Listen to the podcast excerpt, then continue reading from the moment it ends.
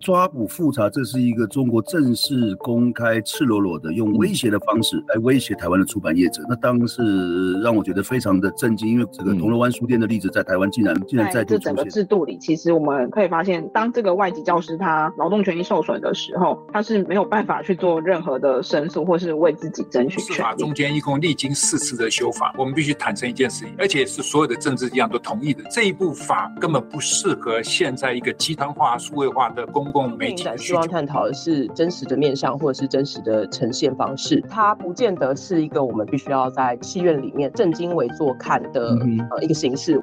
这里是灿烂时光会客室，我是管中祥，一起听见微小的声音。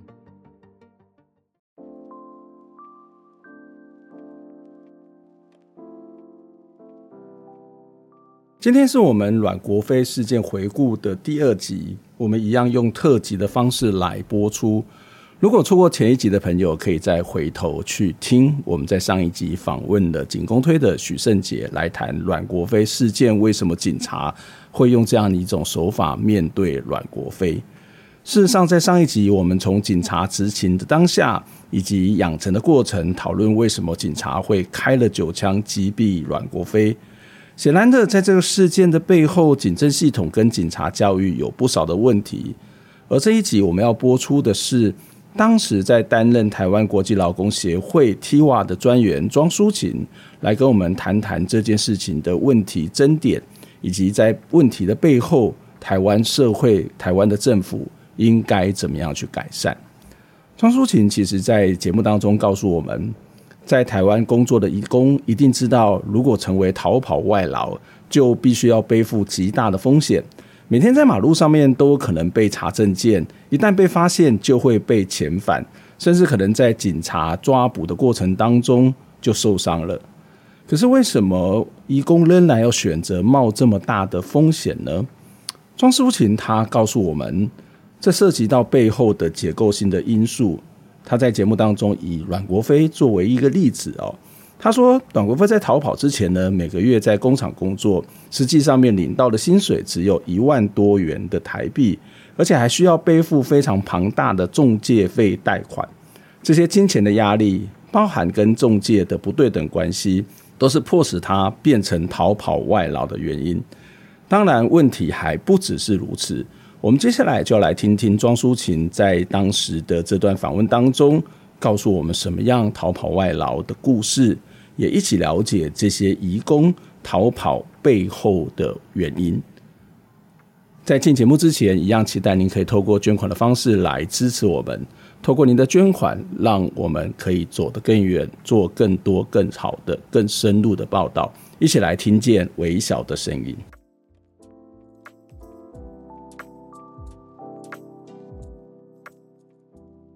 所以，我们今天的节目当中就要来跟大家邀请到的台湾国际劳工协会 TIWA 的专员庄淑琴来跟我们谈这个话题。哦，淑琴你好。嗯，你好。呃，淑琴可不可以跟我们讲一下这个阮国飞的父亲，呃，什么时候到台湾来，然后到台湾的这段时间，呃，做了什么事情，以及你们怎么去陪伴他去做的这些工作、这些事情呢？那个阿飞的事情其实发生在八月三十一号的时候，然后这件事情发生之后，隔两天，他的父亲他其实就从越南搭飞机来到台湾，然后他那时候搭飞机来到台湾，我们去机场接他，我们看到的是，呃，这个爸爸他其实看得出来，他是非常，呃，接到消息之后非常匆促的出门，因为他从头到尾就只带了一个纸箱，然后把，呃。阿飞需要办后事的一些东西，然后还有一些文件，就装在这个纸箱里面。然后其他东西他其实什么都没带，然后他就直接飞来台湾。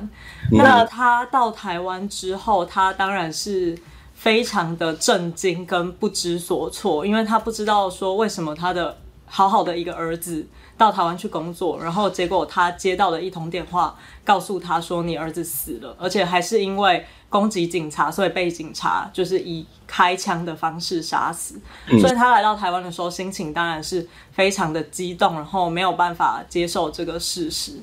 然后他来了之后，我们当然是马上带他去那个灵堂，就是就是来就是见他儿子最后一面，所以他其实有看到他儿子的那个遗体，就包括说儿子身上的伤口，他其实也都有看到。那阿飞的妹妹，她其实也原本也在台湾工作，然后也是呃我们社会上所俗称的逃逸外劳。那也因为这件事情，就是妹妹也选择自首，然后出来处理哥哥的后事。那这段期间，我们到台湾之后，呃，爸爸其实一直没有办法相信，说我的儿子怎么会，呃，像警察说的一样偷车，然后袭警，然后甚至警察还有怀疑他吸毒，然后最后遭到被枪击的这个命运，就是爸爸一直没有办法接受，所以他其实想要知道的是这件事情背后的真相到底是什么，所以我们其实就有希望。这个警方不只是这个警察的个人，包括整个警政单位应该要出来说明，甚至说应该要提供资料来告诉这个爸爸说，这还原那个事件的现场到底是长什么样子。但是爸爸其实呃有去警察局找过警察，然后我们也去警政署开了记者会，也去行政院，包括也去监察院，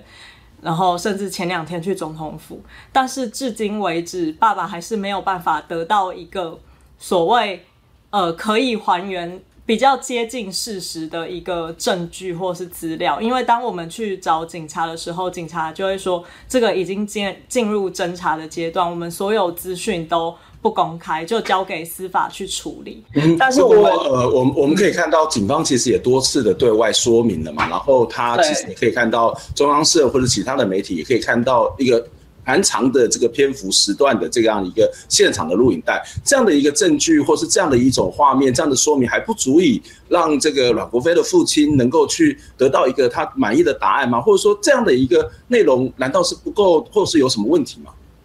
对，如果是以我们现在看到的影带的话，那我相信是阿飞的爸爸，还有包括呃我们这些呃台湾的义工团体是。更不能接受警方的说法。那我们目前看到的影像就是阿飞当时候已经身中九枪，然后躺在地上，但是警察却还以就是警棍去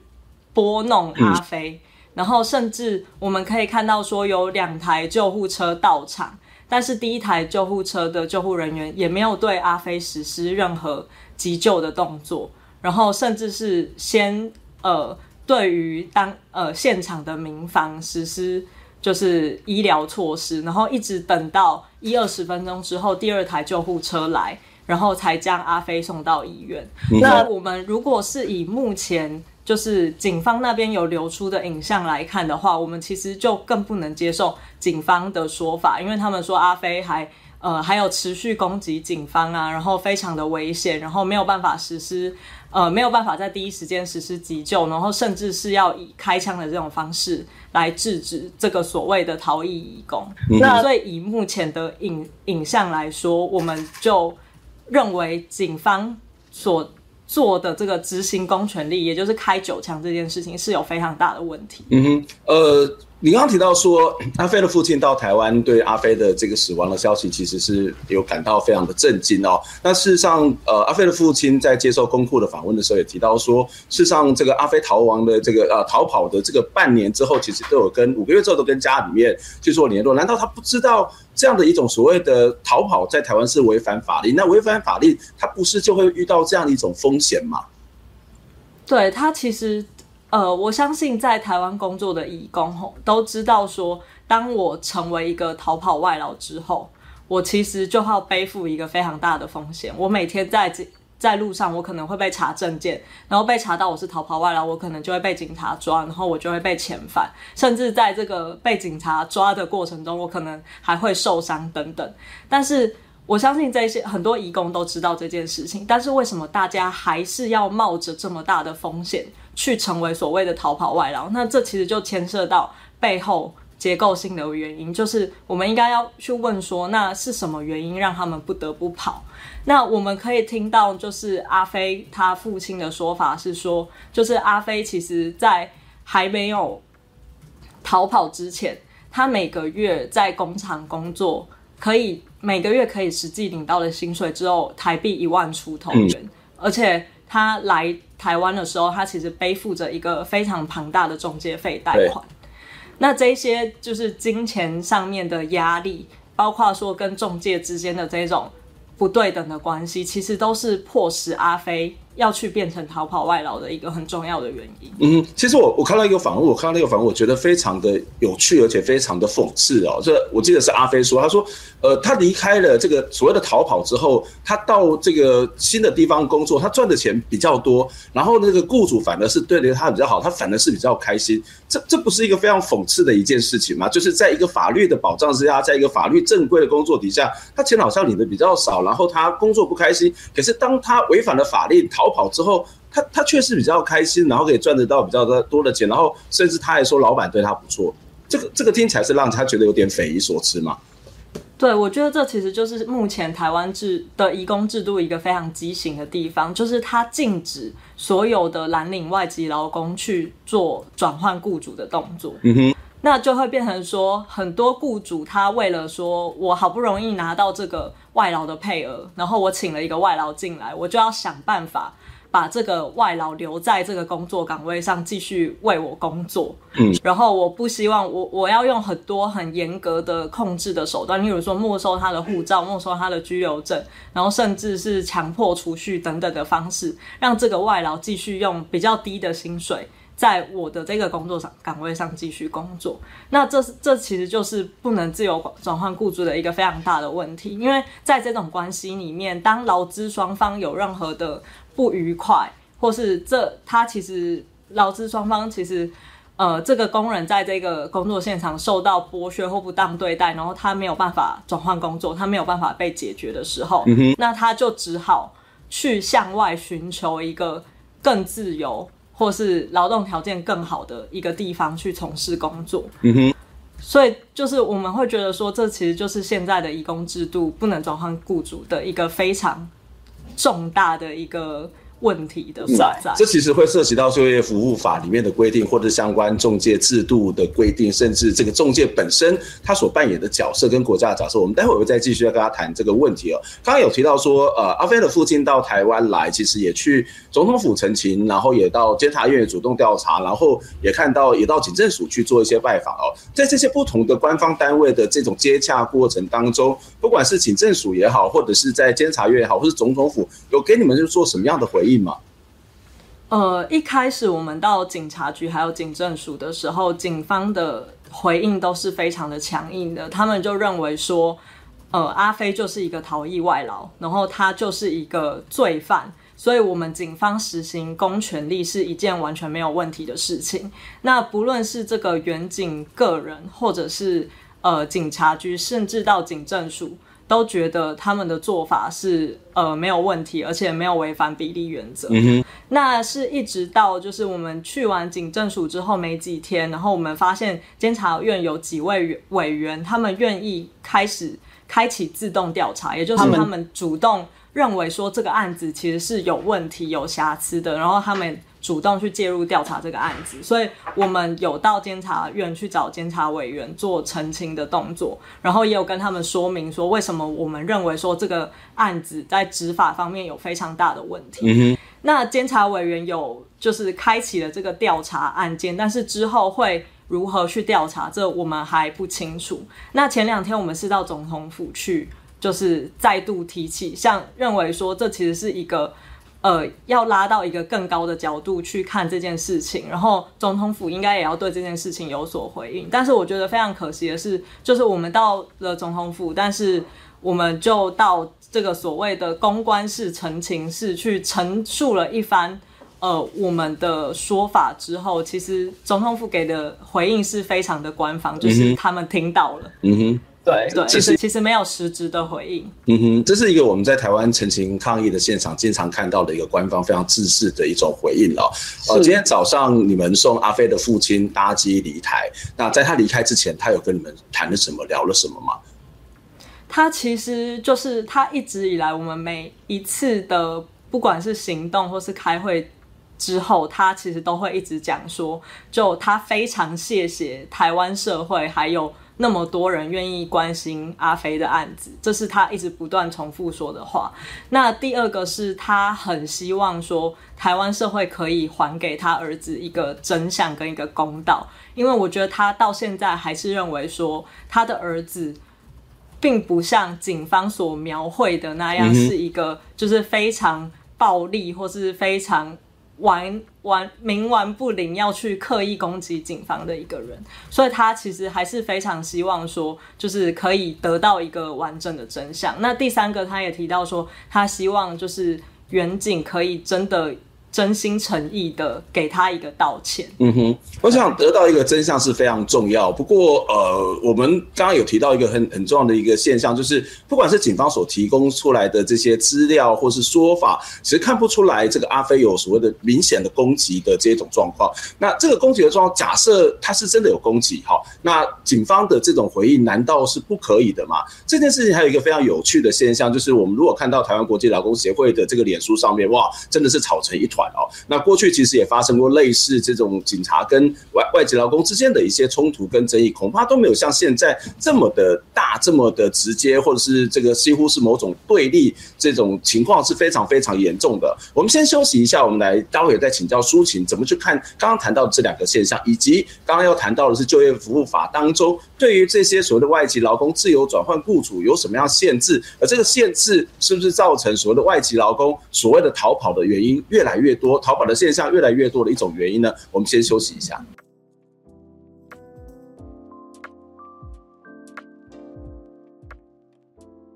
阮国飞是越南人，当时他二十七岁，到台湾工作差不多三年多的时间。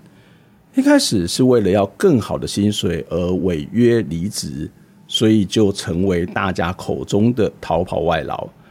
在二零零七年八月三十一号的时候。他在新竹郊外遭到民众举报行迹可疑，后来就发生了酒枪的事件。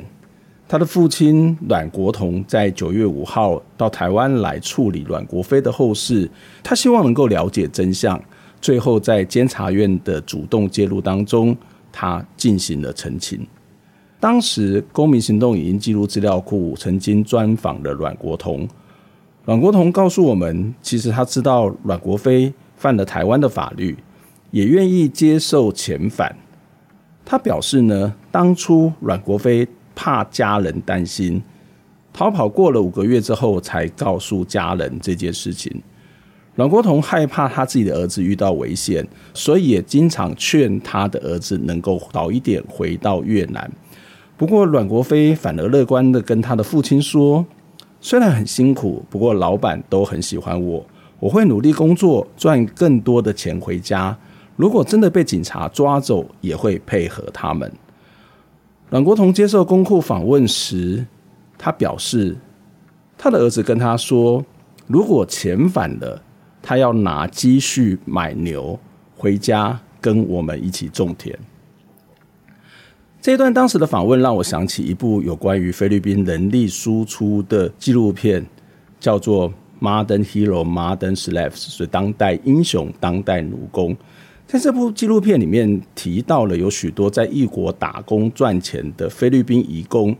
虽然他们是为国家带来经济成长的英雄，但每年却有不少客死异乡的移工，他的尸体被搬运到国内，也就是回到菲律宾，因为这些工人在其他国家成了奴隶。不论是菲律宾的人力输出政策，或者是被输入国的国家法令，以及雇主面对移工的态度，都让他们成了死在他乡的孤魂。接下来，我们要再听庄淑琴来跟我们谈谈阮国飞事件有哪些制度上面的问题，我们也可以一同来检视这些问题是不是都改善了。在进行访问之前，期待您可以透过捐款的方式来支持我们。透过您的捐滴力量，让我们一起听见微小的声音。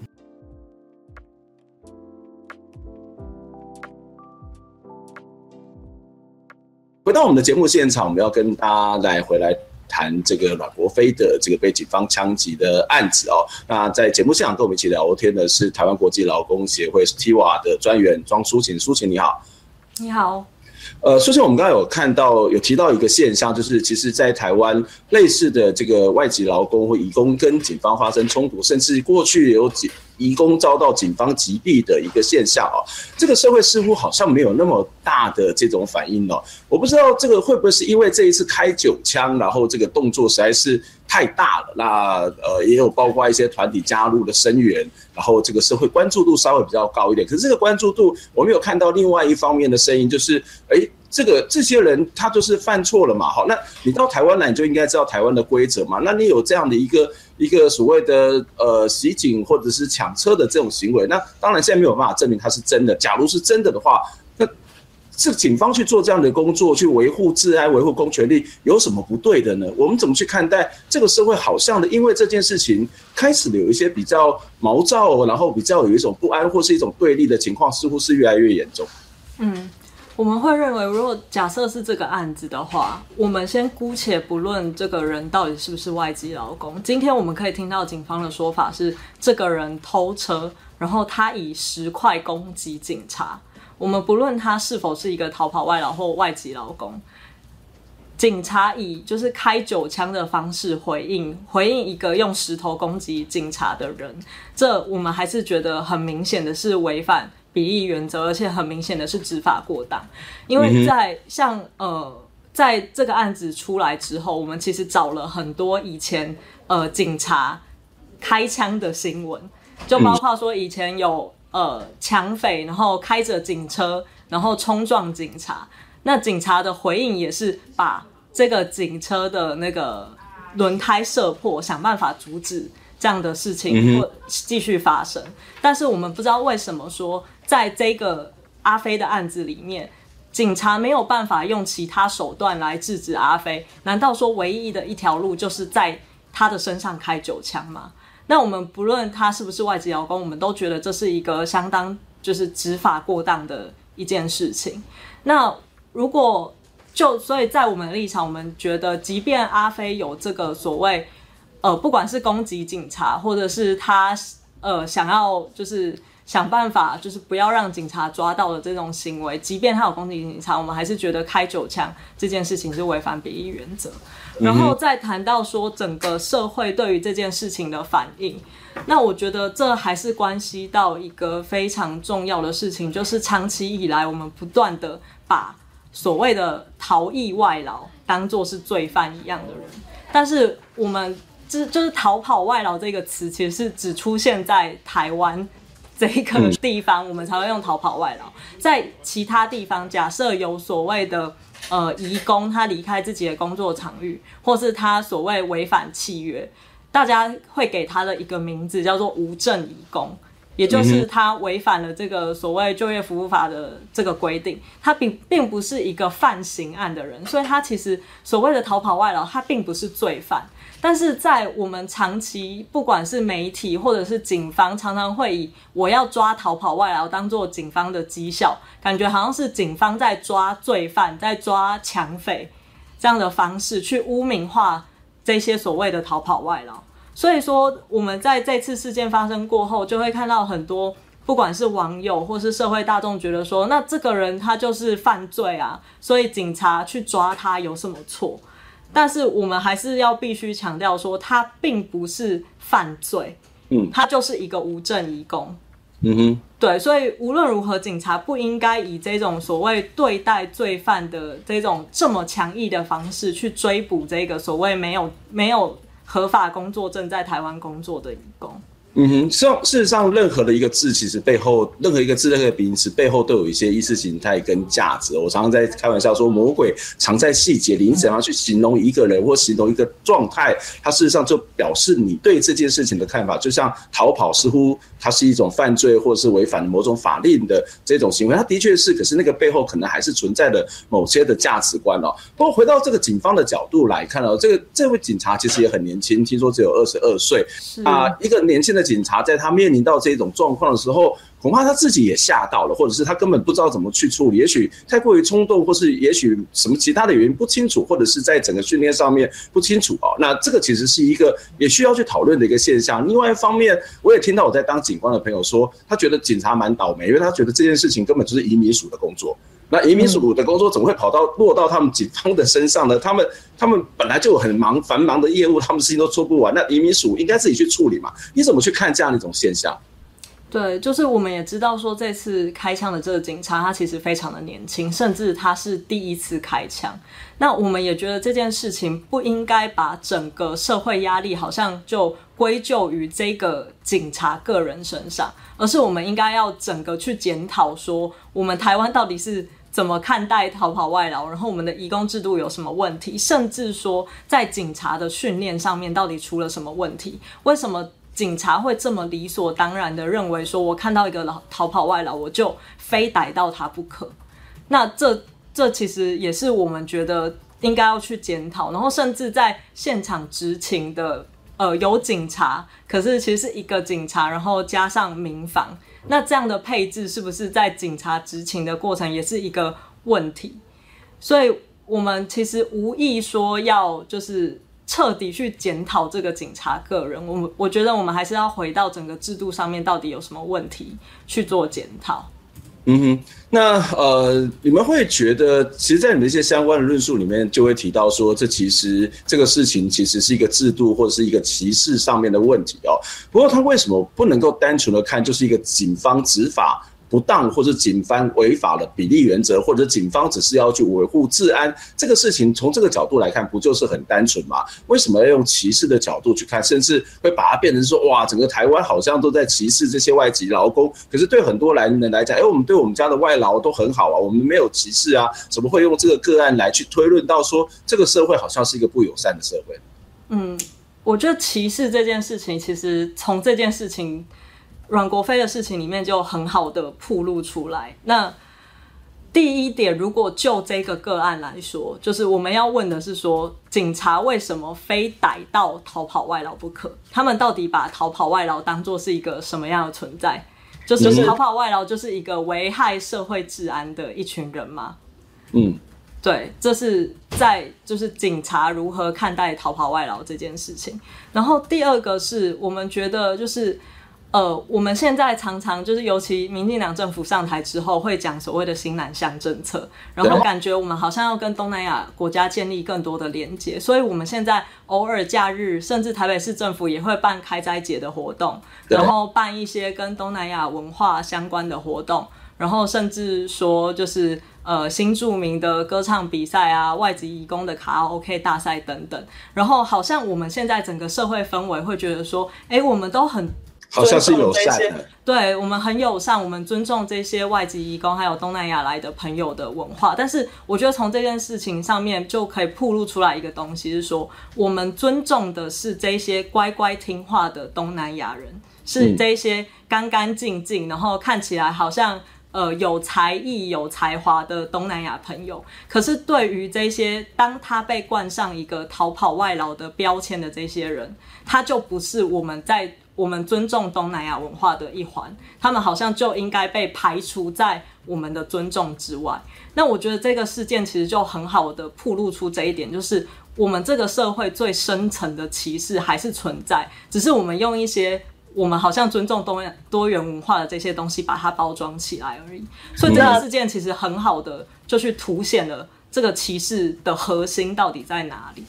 嗯，这其实是一个非常有趣的观察，就是我们我们可以看到，不管是社会里面，或者是在媒体上面，对于这些移工的形象的呈现，比较不会是像过去所谓可怜可恶，那或者是他们只是为了要赚钱等等的一种面向。那但是你会发现有更多的比较正面，例如说，呃，可能是美食、舞蹈跟歌唱。可是美食、舞蹈和歌唱看起来都还是蛮正面的东西，可是它背后是一种。刻板化，或者是他没有去碰碰入，或是呃没有去所谓碰触这个实际上面问题的核心。就像你刚刚提到的，他可能我们赞同的是一个符合我们的规则、符合我们的印象的这样的一个移工，可是不符合我们的规则、不符合我们印象的这些移工或是移民。他他的原因问题是什么？我们恐怕也不见得想要去真正的理解，或者是更不用说去解决。谈到这个问题的本身，就像我们刚刚谈到的，这其实会逃跑所谓的这件事情是跟现有法规有问题。当然，它跟就业服务法的规范是有关。可以告诉我们在现在就业服务法怎么去规范这些从东南亚来的这些外籍的工人，他们的一些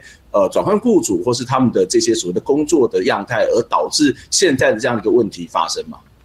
就是就在就业服务法里面的规定其实非常的多，那我觉得我就讲三个我觉得非常重要的东西，就是第一个是就业服务法直接把所谓蓝领外劳跟白领外劳就分成两个不同阶级的人，就是、那蓝领外劳你就是来台湾你就只能接呃接受某一种很低的劳动条件。然后，即便不管像我们现在有很多看护工，其实来台湾非常多年，甚至十几年以上了，但是你永远被排除，就是可以有有机会取得就是台湾的居留呃永久居留权或是规划的一个范围之内，就是只要你是拿蓝领签证，你就一辈子别想要。就是取得中华民国国籍，呃、中中华民国国籍，这个是我觉得第一个是阶级上面的歧视。然后第二个在旧服法的规定里面，就是呃有一条叫做不可以自由转换雇主。假设你是蓝领外劳的话，那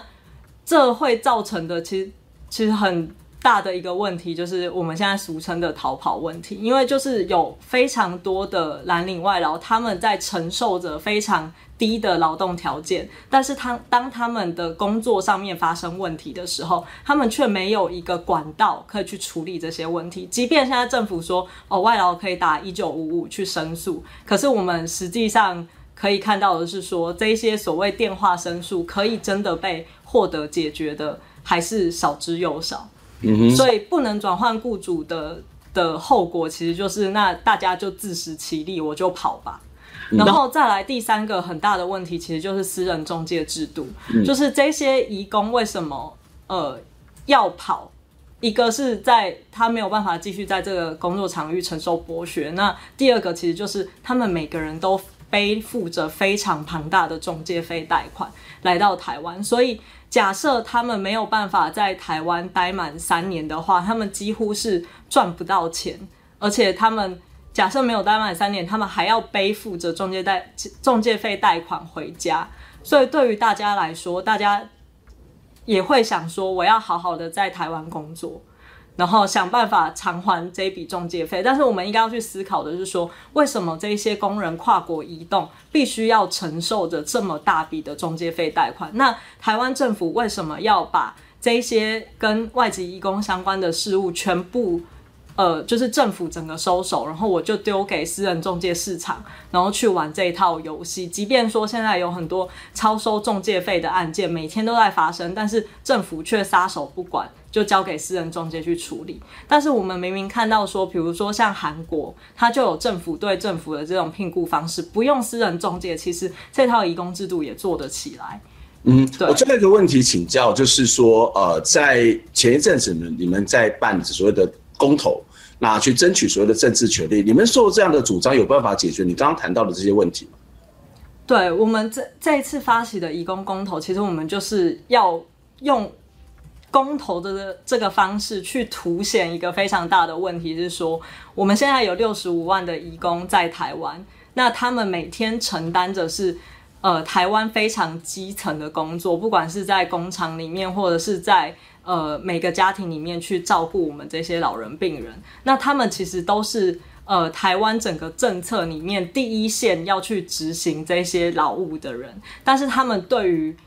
呃跟他们相关的政策却毫无发言的权利。那我觉得这个毫无的发言的权利，不是只是在呃法律层面上，就是我没有办法对这些法律有任何的发言，而是他们作为一个蓝领外劳，我从当东南亚来的。一个人的身份，就是整个社会是对于，就是他从他的国籍到他的阶级到他的文化到他从所从事的工作，其实还是一直带有偏见跟歧视的。所以，我们为什么要透过公投？就是即便我们知道说我们自己办的这个公投，在政府单位来说，他不会承认，也没有法律效力，嗯、但是我们还是要用这种。呃，所谓公民投票的方式，去跨越那个所谓公民跟非公民的界限，去让大家开始透过这个行动来思考说，那我们一起生活在台湾这块土地上，那我们承担的其实也是很多基层的工作，那我们是不是还要用呃，你有没有中华民国国籍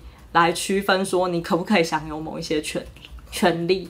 对，这是我们想要透过这个行动去跟社会对话的部分。嗯，我想我们的政府在刚刚谈到所谓的新南向政策，我们也希望能够跟东南亚展现一些友好，或是一些经贸、外贸呃文化或者所谓的贸易相关的旅游的往来。可是，如果台湾不是一个友善的国家，这个友善国家不是只有。完全顺从我们规则的在友善，而是一个真正从心里面去尊重，在法律上面让他一个能够真正去让每一个个体能够好好的发挥的这个友善国家化。我想这个政策其实跟我们实际很多的作为是矛盾的哦。啊当然我们看到阮国飞的例子其实一点都不特别，因为台湾很多人都想要去外出打拼，可能去中国或其他国家打拼。其实就像我们也许需要是阮将将心比心，就是当我去别的国家，如果别人用同样的方式对待我们，我们能够接受吗？今天非常谢谢舒琴来接受我们的访问。希望下次有机会再去请教你相关的问题。我们下礼拜空中再会，谢谢，拜拜。